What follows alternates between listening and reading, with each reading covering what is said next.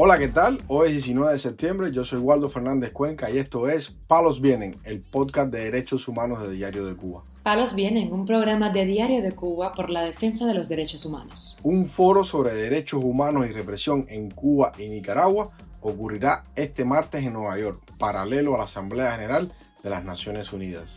La ONG Cuba Próxima propone una batería de medidas para salir de la crisis sistémica del país. El opositor Frederick Otero Angueira denuncia estar preso por unas publicaciones en Facebook que dice no haber realizado. Dos presos políticos sufren de maltratos en la prisión 1580 en La Habana. Lo más relevante del día relacionado con los derechos humanos en Palos Vientos. Comenzamos informando que este martes se llevará a cabo un foro sobre los derechos humanos y la represión tanto en Cuba como en Nicaragua, en la ciudad de Nueva York, a la par que se desarrolla la Asamblea General de las Naciones Unidas la Red Artistas en Riesgo, el Instituto Raza e Igualdad y el PEN Club Internacional son los organizadores de este foro, que contará con la participación del jurista Pedro Vaca, relator de la Comisión Interamericana de Derechos Humanos para la Libertad de Expresión. En el anuncio oficial de esta conferencia, en la Plaza de Naciones Unidas, se destaca que Cuba y Nicaragua son países donde es un crimen promover los objetivos de desarrollo sostenible de las Naciones Unidas. En dicho foro se realizará una mesa redonda que contará con la presencia de activistas de derechos humanos de ambos países, anunció Artistas en Riesgo en su cuenta de X, antiguamente Twitter. La presencia en la ONU de Miguel Díaz Canel, gobernante del régimen cubano, es motivo de crítica para organizaciones internacionales defensoras de los derechos humanos, tales como Human Rights Watch, que señaló que la situación de crisis mundial en lo que respecta a violaciones de los derechos humanos debe ser la prioridad de la Asamblea General en estos momentos. Según el más reciente reporte de Prisoner Defender, en la isla hay un total de 1.045 prisioneros políticos, de los cuales 36 son menores de edad.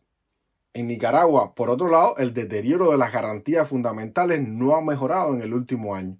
El gobierno del país centroamericano, aliado al gobierno de Cuba, sigue arremetiendo contra quienes se le oponen o critican, utilizando incluso la tortura, advirtió la semana pasada el alto comisionado de Derechos Humanos de Naciones Unidas, Volker Turk.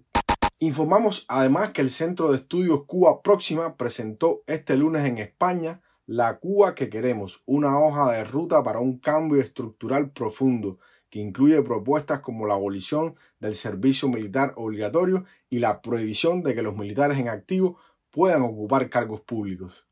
Roberto Veiga, director de Cuba Próxima, explicó al portal Martín Noticias las principales propuestas de esta ONG. Pues ofrece un conjunto de claves de la cuestión social, como son la democracia, la educación, el trabajo, la supremacía de la ley. Y lo hacemos porque en estos instantes Cuba, su crisis, lo que padecen los cubanos, no solo demanda de reforma, sino de una refundación total. La propuesta de este laboratorio de ideas desarrolla 10 ámbitos esenciales como derechos humanos, Estado democrático, elecciones libres, sociedad civil, desarrollo económico, bienestar, cultura y educación, defensa y relaciones internacionales. Con esto intentamos ofrecer una hoja de ruta entre muchas que deben haber para sacar a Cuba de la crisis y colocarla en los estándares de un país desarrollado, libre, democrático, de bienestar.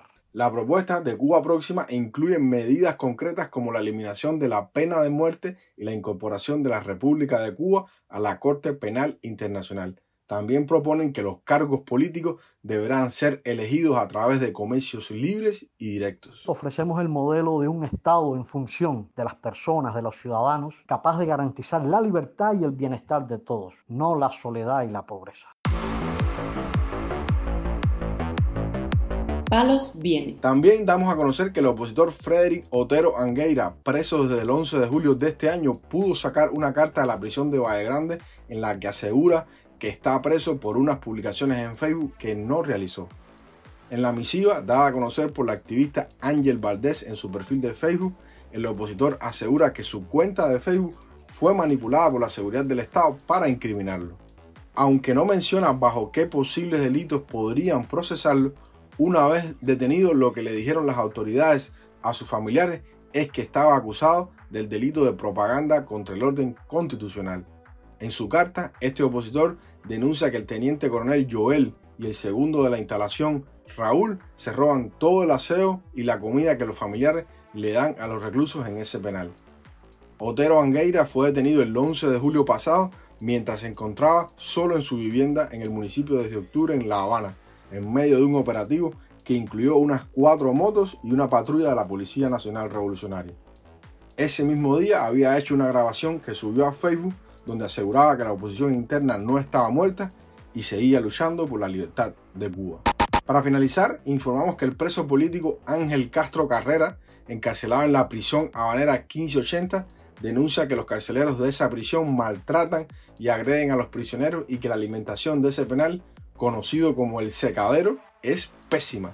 En un post de denuncia que hace la activista Ángel Valdés, que es quien publica la carta de este preso político, señala que la alimentación consiste en un pan duro y pequeño en la mañana y en el almuerzo apenas 6 cucharadas de arroz con malanga, muy mal elaborada y que apenas se puede comer.